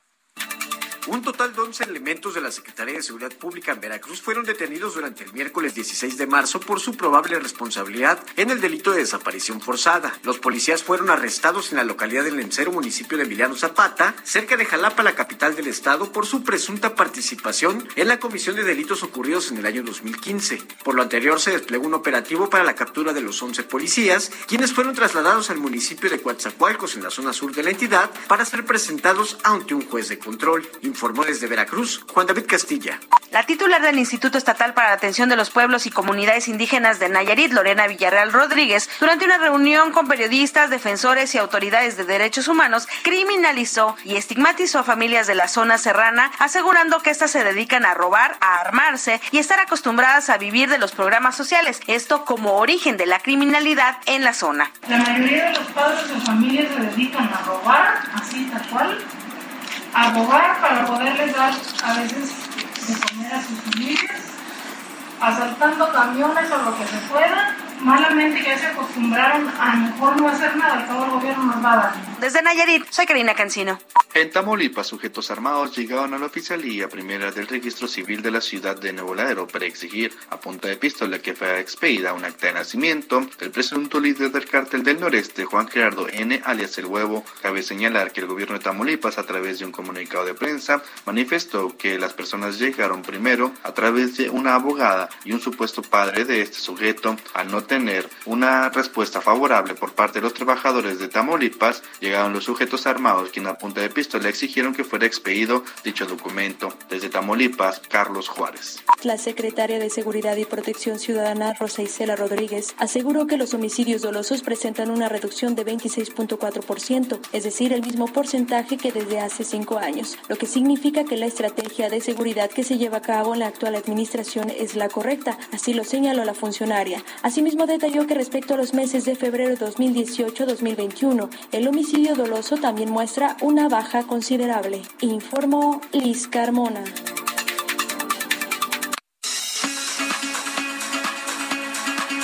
Bueno, muy bien. Em, oiga, eh, nuestros amigos en Jalisco pues estaban muy contentos porque pues ayer el gobernador dijo, ah, ya, ya la libramos, ¿no? Entonces ya tienen, este, se acabaron las restricciones, por así decirlo, a propósito de la pandemia. Em, abren en realidad ya estaban trabajando prácticamente al 100% desde hace mucho y este pues algunas personas dicen, bueno, ¿y entonces qué? Ya nada de cubrebocas, nada de gel, nada nada de temas sanitarios y pues queda desde luego a la decisión eh, personal, ¿no? Al sentido común de las personas. Si no se siente muy, todavía muy confiado en el transporte público o en sitios que no estén debidamente ventilados y demás, pues puede usted seguir utilizando las medidas sanitarias eh, pertinentes, ¿no? Pero ya las autoridades, por lo menos en Jalisco, así lo han señalado. Estuvimos platicando también con las autoridades sanitarias de Nuevo León. En el sentido, en la Ciudad de México, lo que me dijeron es, aquí nunca pusimos ninguna medida, cada quien que lo hiciera como, como, como quisiera. Y durante dos años, pues eh, empezamos a utilizar el cubrebocas, ¿no? Yo recuerdo que eh, cuando estaba el tema de la influenza, pues se veía rarísimo, dolía mucho, ¿no? Decías, ¿cómo? ¿Cómo vamos a estar usando cubrebocas? Después eh, después de la influenza viene este tema de, la de la pandemia y había que utilizar el cubrebocas. Y en el cubrebocas depositamos muchísimas cuestiones, desde emocionales, ¿no? desde cuestiones anímicas, desde cuestiones emocionales, hasta cuestiones de, verdaderamente de protección. ¿no? no necesariamente aprendimos a utilizarlo correctamente. Hay quienes decían que era cubrepapadas, ¿no? Este, otros se lo ponían un ratito sí, otro ratito no. Comprar el cubrebocas significó también un gasto enorme, comprar el gel, jabón, todo eso se llevó casi el 50% de los ingresos familiares en México, casi el 50%. Los cubrebocas son caros, ¿no? Y eh, pues hay que desecharlos todos los días. No necesariamente todas las personas desechaban el cubrebocas todos, todos los días. El hecho es que el mundo entero está pues con toneladas y toneladas de cubrebocas. Hay por ahí eh, cifras de la Organización Mundial de la, de la Salud, que si no me equivoco, Miguel, hace ratito lo platicaba con él, son miles de millones de cubrebocas que se tiran, ¿no? Sí, sí, sí, de acuerdo con los, con los datos que se han estado presentando y estudios, atención, ¿eh? hablamos solo de datos mensuales, de datos mensuales desde enero del 2020, que la Organización Mundial de la Salud pues daba a conocer algunas de las cifras, se estima que se están utilizando, mucha atención, 65 mil millones de guantes mensualmente y 129 mil millones de mascarillas que finalmente estas se terminan desechando y de esta manera, bueno, evidentemente, pues se van generando toneladas. Pero estamos hablando de miles de millones de, de estos artículos relacionados con el COVID-19 y solo estamos hablando de, de, de, los cubrebocas, Javier, y de los guantes, porque todavía recordemos que hubo caretas, que hubo estas famosas batas y todo lo que se utilizaba para proteger. Sí, hubo, hubo muchísimas cosas. ¿Qué hacemos ahora con todo esto? Carmen Hernández eh, Fonseca, María del Carmen Hernández Fonseca es profesora de biología y además eh, biología y desarrollo sustentable del TEC de Monterrey, la Unidad de Estado de México. Me da muchísimo gusto saludarla. ¿Cómo estás, María del Carmen? Muy buenas tardes. Muy buenas tardes, Javier. Saludos a, todo tu auditorio. Pues Gracias. ¿Qué hacemos ahora con este tsunami? De, de, artículos, no nada más fueron cubrebocas, hubo, hubo de todo lo que de pronto, pues en medio del desconocimiento, em, se, trataba, se trataba de adquirir a como diera lugar, ¿no? Sí, correcto. Lo que mencionan y un incremento exponencial en todo este tipo de materiales. Básicamente, pues lo que comentaban, eh, eh, cubrebocas, caretas, eh, mascarillas de todo tipo, protectores faciales, eh, trajes de protección a nivel eh, médico o hospitalario. Entonces, este, este problema se incrementó exponencialmente, pero no es un problema reciente, ya traíamos un problema eh, de hace tiempo, de décadas, por una gran cantidad de desechos sólidos que estamos liberando eh, de forma general eh, a nivel social. Más que nada, esto es un, es un reflejo del consumo excesivo que tenemos, básicamente de todos estos materiales que son de un solo uso o desechables y que liberamos de, sin ningún tipo de, conciencia. Ahora, pues ahí es un tema, es un tema, perdón que te interrumpa, es un tema de conciencia o es un tema de política pública, es decir, eh, pues el, ciudadano, la ciudadana, el ciudadano puede de alguna manera eh, cumplir con la parte de responsabilidad, ¿no? Si eh, podemos aprender a veces con dificultades, pero, ¿qué hacemos? ¿Cómo, cómo, cómo podemos disponer de estos desechos? Pues básicamente aquí estarían participando varios componentes. El primero pues sería educarse, entender, tener una mayor conciencia personal, educación ambiental por parte de la sociedad. Eh, otro punto importante pues sería la, la gestión o, la generación de, de políticas eh, públicas que, que sean más eh, pues eh, efectivas para el manejo de residuos sólidos. Porque pues si seguimos con el problema es porque las pues estas eh, gestiones que se tienen actualmente pues no han sido eficientes para combatir este problema no de, de la generación de basura y pues la otra sería, eh, y ya sería la última forma de gestionar este tipo de contaminación, pues sería recuperar los ecosistemas que han sido impactados y que eso sería lo más difícil y lo más costoso, ¿no? A nivel general. Entonces, no me imagino, no me imagino en la agenda de prioridades de gobierno federal y mucho menos municipal, no, sé si alguna instancia eh, estatal, en la agenda de prioridades decir, oye, ¿qué hacemos? ¿Repartimos dinero? ¿Lo gastamos en elecciones? ¿O, no, o, hacemos un programa para ver eh, cómo vamos a disponer de todos los desechos a partir de la pandemia? Sí, correcto. Y aquí es a donde deben de, estar eh, trabajando pues eh, el gobierno junto con la sociedad para buscar alternativas en el manejo, uso y en la disposición que se le va disposición final que se le va a dar a todo este tipo de residuos, más que nada para eh, buscar alternativas que sustituyan estos materiales, porque el problema de todo este tipo de equipo, que al final ha sido un equipo necesario para protección personal eh, y que pues ha sido recomendado incluso por la OMS, pues es que está formado o hecho de microplásticos y esos microplásticos eh, que se generan al momento que llegan al, al ambiente o al medio ambiente, empiezan a alterar todo lo que son cadenas tróficas, contaminación en océanos, eh, tanto en, fauna acuática como también en, en, la zona terrestre. Entonces se tiene que invertir eh, en, en, manejar todo este tipo de desechos en cuestión de la separación, el transporte, el confinamiento final y la descomposición de este tipo de residuos. Obviamente que llegar a una descomposición total probablemente requiere una incineración porque estamos hablando de material que está biocontaminado, probablemente de gente que fue estuvo enferma, entonces al final se tiene que incinerar, que sería pues lo lo que se hace como acción final. Y esto al final pues va a generar eh, otro tipo de, efectos a nivel ambiental como son eh, por la combustión materiales o sustancias tóxicas que que van a, impactar directamente a, la sociedad. Entonces, sería trabajar en esto, todos este tipo de procesos y buscar alternativas de materiales. Dime, como científica, María del Carmen, te robo un minuto más. Eh, ¿Se pueden eh, transformar todos esos desechos que nos dejó la pandemia? Eh, se pueden, bueno, desaparecerlos sería eh, incinerarlos eh, para tener al final, confinarlos de forma eh, final en, mediante el enterramiento de cenizas y la otra es buscar microorganismos que puedan biode bueno, biodegradarlos o, degradarlos eh, en su proceso ¿no? de, crecimiento. Entonces, para ello, pues habría que, que invertir de forma financiera en, investigación y eso, pues al final requiere pues un esfuerzo humano, eh, que se involucre dinero, la parte mucho, dinero, financiamiento. que se tiene que dedicar a esto, ¿no? Eh, Correcto. no, no solo para recogerlo y disponer correctamente de los desechos, sino para pagar la investigación de ahora qué hacemos con todo esto, ¿no?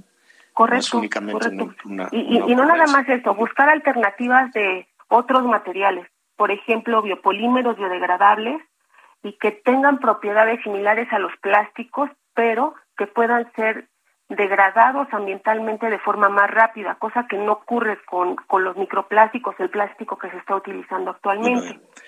Entonces se tiene que hacer investigación finalmente. Así es, tienes toda la razón. Pues estaremos muy cerca de esa investigación que están desarrollando allí en el TEC de Monterrey, María del Carmen. Muchísimas gracias. Claro, a ti, Javier, y pues esperemos que esto mejore y, y pues la reducción social, esto sería lo más eficiente. ¿sí? Definitivamente. Pero pues eh, la, la situación obviamente no nos los ha permitido, pero esperemos que mejoren las, las condiciones. Perfecto, muy bien. Muchísimas gracias. Gracias. es, la, eh, es eh, precisamente la investigadora del TEC de Monterrey en todos estos temas de biología y desarrollo sustentable, María del Carmen Hernández. Se nos viene el tiempo encima, Miguel. Este, nos hablan nuestros amigos de Guerrero, dicen qué vamos a hacer con los bloqueos y también lo que mencionamos de Sonora. vamos a recordar rápidamente lo que dijo el presidente en su momento cuando fue allá a Ciudad Obregón. Lo mismo en el caso de las casetas o de los cobros. Me han pedido, no saben cuántas veces, que dé la orden para desalojar con la Guardia Nacional, con la fuerza. Y no vamos a hacer, vamos a convencer, vamos a persuadir. Entonces tenemos que buscar el acuerdo y Alfonso nos va a ayudar a hablar con los compañeros. A ver, ¿cuánto es lo que obtienen? Se los damos para obras. Pues es lo mismo de la caseta. Hablar con los compañeros y decirle, a ver, ¿cuánto obtiene? Porque sí afecta. Hay gente que se molesta por eso, de Sonora y de otros estados, pero básicamente de Obregón y de Guaymas y de Hermosillo. Bueno, entonces lo que ofreció el presidente es mm, libérenme la caseta y yo le doy lo, les doy lo que le, no, lo que obtenían por cada automóvil que pasaba. Exactamente. ¿Qué sucedió, Gerardo Moreno, nuestro compañero corresponsal del Heraldo Radio allá en Sonora? ¿Qué pasó, Gerardo? ¿Les pagaron? ¿Quién les pagó? ¿De dónde salió el dinero o no han pagado nada? Hola, ¿qué tal? Es un gusto saludarlos desde el estado de Sonora. Pues efectivamente acá en el estado, pues lamentablemente sigue habiendo eh, bloqueos en la carretera. Principalmente los que se mantienen ahora son los ubicados en el territorio de la etnia yaqui. En estos momentos son dos los que están activos, uno en la comunidad de Loma de Guamuchil y otro en la comunidad de Vican Pueblo. Te platico así rápidamente que pues en el estado de Sonora estos bloqueos son en la carretera federal número 15 eh, que se han utilizado esta acción la tribu yaqui como protesta social eh, pidiendo que se le atiendan rezagos históricos que tienen con esta comunidad, eh, pero con ella también hay que reconocerlo, han ganado pues miles de millones de pesos en cuotas que cobran por cruzar por su territorio. Te platico rápidamente para entrar un poco en la historia. El bloqueo comenzó desde el año 2010, es decir, ya tiene más de 12 años, eh, durante la administración de Guillermo Padres Elías, pues se anunció que se construiría un acueducto que envíe agua desde la presa del Novillo hacia la ciudad de Hermosillo, Sonora, eh, lo que generó pues una protesta, una resistencia desde la comunidad de Cajeme al sur del estado, junto con la tribu yaqui, esto en un movimiento llamado en defensa del agua. Finalmente este acueducto se construyó, se terminó y en estos momentos surte el 30% del agua que se utilizan los ciudadanos de uso doméstico en la capital del estado. Sin embargo, la comunidad yaqui pues vieron una forma efectiva de presión social y por eso han mantenido estos bloqueos en la carretera. Eh, se comenzó a cobrar una cuota que en estos momentos te platico, algunos transportistas eh, aseguran que llega a ser de hasta 100 pesos en cada uno de los puntos de revisión. Esencialmente han sido tres los bloqueos, como te comentaba, uno en la comunidad de Loma de Guamuchil, exactamente en el punto turístico conocido como el Danzante Yaqui, donde hay un monumento de 15 metros a la danza del venado, hay otro en la estación Oros y uno más en la estación Beacon Switch, los cuales pues se han mantenido prácticamente de manera permanente durante los últimos años y normalmente se llegan a ciertos acuerdos durante las épocas de vacaciones para retirarse eh, temporalmente. Se esperaba que esta situación se resolviera luego que el año pasado el presidente Andrés Manuel López Obrador anunciara la aplicación de un plan de justicia para esta comunidad yaqui, lo cual sí ha avanzado en ciertos niveles y se creía que se levantarían esos bloqueos, incluso el mes de diciembre se levantaron totalmente durante algunas semanas, pero este año pues ya se volvieron a instalar los dos que te comentaba. A ver, entonces, entonces los, los bloqueos continúan a pesar de las modificaciones a la ley. ¿No? Hay que recordar que, que la, en esa modificación de la ley se dijo que ya se puede castigar con cárcel hasta siete años de cárcel y multas, y no nada más eso. Eh, se dijo, oigan, no bloqueen y les vamos a dar el dinero. Tú sabes, alguien tendrá eh, esta, este dato si efectivamente les pagaron lo que obtenían por este boteo por cada vehículo. No, este, se ha anunciado hasta este momento sobre todo los bloqueos que estaban en las que son las casetas de cobro. Este es un movimiento eh, diferente, los cuales se han ido levantando esencialmente eh, sin problemas. Y ahí sí ha habido incluso pues acuerdos con la Secretaría de Gobierno, pero en cuanto a los bloqueos de la tribu yaqui, estos se mantienen, incluso el gobernador Alfonso Brazo pues ya ha anunciado que no se va a utilizar la fuerza pública en estos lugares y le están apostando más a llegar a algún acuerdo, sobre todo si se logra avanzar en este plan de justicia yaqui, donde incluso se ha anunciado la construcción de una caseta de cobro específicamente en territorio yaqui, donde todo el recurso que se recaude vaya directamente a, la comunidad, pero pues al momento no hay nada. Bueno, pues te agradezco muchísimo, Gerardo. Muchísimas gracias. Gracias, buenas tardes. Hasta luego, es Gerardo Moreno, nuestro compañero corresponsal allá en, en Sonora, y que, este, que ya salieron a botear, a volantear los, los diputados de, de Morena en la Ciudad de México a favor de la revocación de mandato. Es un tema más de la Ciudad de México, ¿verdad? Eh, todo, todo, este revoloteo es más en la Ciudad de México y lo que llama también la atención, pues que los legisladores no son Digo, todos lo sabemos que ningún legislador es independiente, que todos obedecen a, a un partido político o a un gobernador o a, una, o a la jefa de gobierno. ¿Qué, ¿Qué, es lo que está pasando? Se salieron todos de la... De la del Congreso, sí, Javier, del Congreso de la Ciudad de México. Resulta que el día de ayer primero habían sido 13, 13 diputados, 13 asambleístas de Morena, quienes habían solicitado licencia solicitado licencia para ir cada uno a sus distritos, a, botear, a volantear, para que la gente participara en esta revocación de mandato, pero sobre todo pues que le diera el sí al presidente Andrés Manuel López Obrador. Pero resulta que hoy por la mañana los que quedaban de Morena y sus aliados, ya sabes, Partido del Trabajo, Partido Verde, todos ahí los todos los achichincles de Morena, bueno, pues también pidieron licencia y también abandonaron el Congreso, lo que está denunciando pues, en este momento la oposición, PAN, PRI, PRD, que no son la mayoría, como bien sabemos en la Asamblea, pues están denunciando pues que literal dejaron tirado el trabajo legislativo, ¿no? Dejaron tirado el trabajo, legislativo, por me queda claro que tampoco es que estén tan cansados, ¿no? No creo que trabajen mucho en el Congreso local, pero lo que llama mucho la atención es que reciban esa orden, ¿no? Les truenan los dedos, órale, dejen la curul y se van a volantear para este que para la revocación de, de mandato. La verdad es que yo en estos días, eh, eh, con algunos amigos y sobre todo periodistas, investigadores, hemos estado tratando de consultar y esto. Yo no sé qué, por qué están tan preocupados desde el gobierno y sobre todo de los partidos, o en este caso de Morena que está en el poder. Yo no sé por qué están tan preocupados en la revocación de mandato.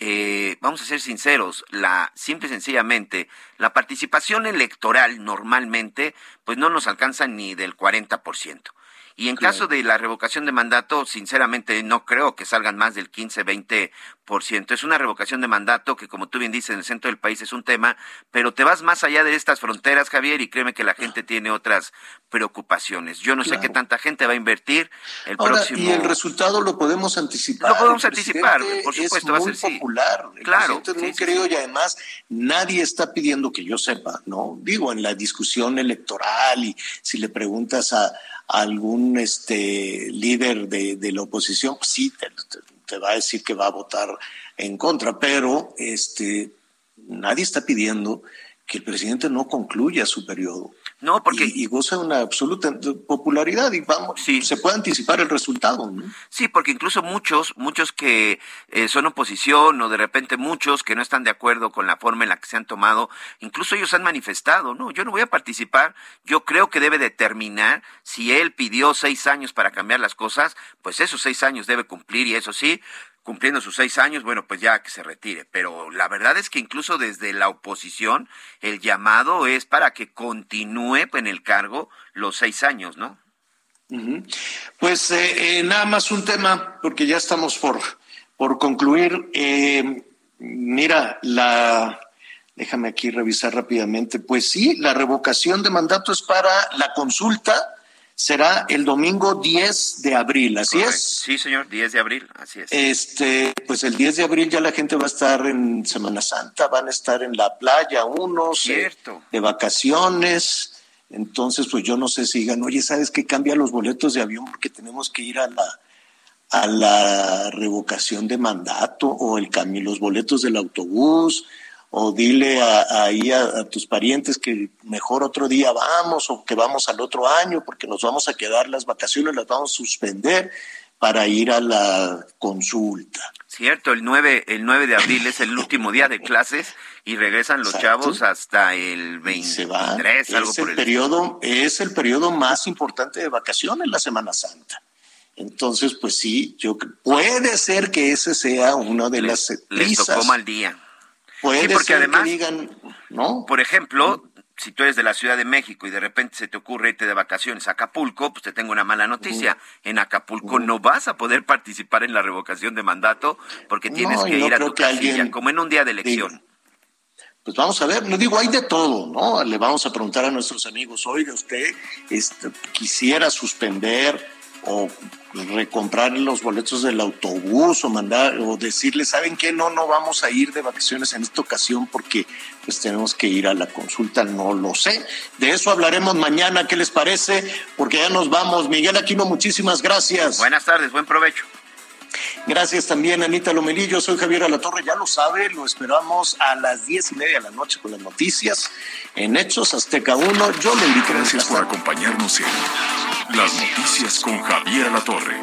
Ahora sí ya estás muy bien informado.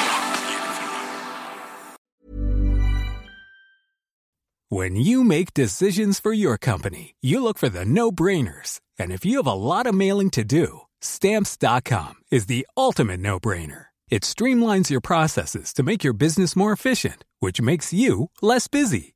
Mail checks, invoices, legal documents, and everything you need to keep your business running with Stamps.com. Seamlessly connect with every major marketplace and shopping cart. Schedule package pickups and see your cheapest and fastest shipping options from different carriers. With rates up to 89% off USPS and UPS rates. And with the Stamps.com mobile app, you can take care of mailing and shipping wherever you are. Make the same no-brainer decision as over 1 million other businesses with stamps.com. Sign up with code program for a 4-week trial plus free postage and a free digital scale. No long-term commitments or contracts. That's stamps.com. Code program.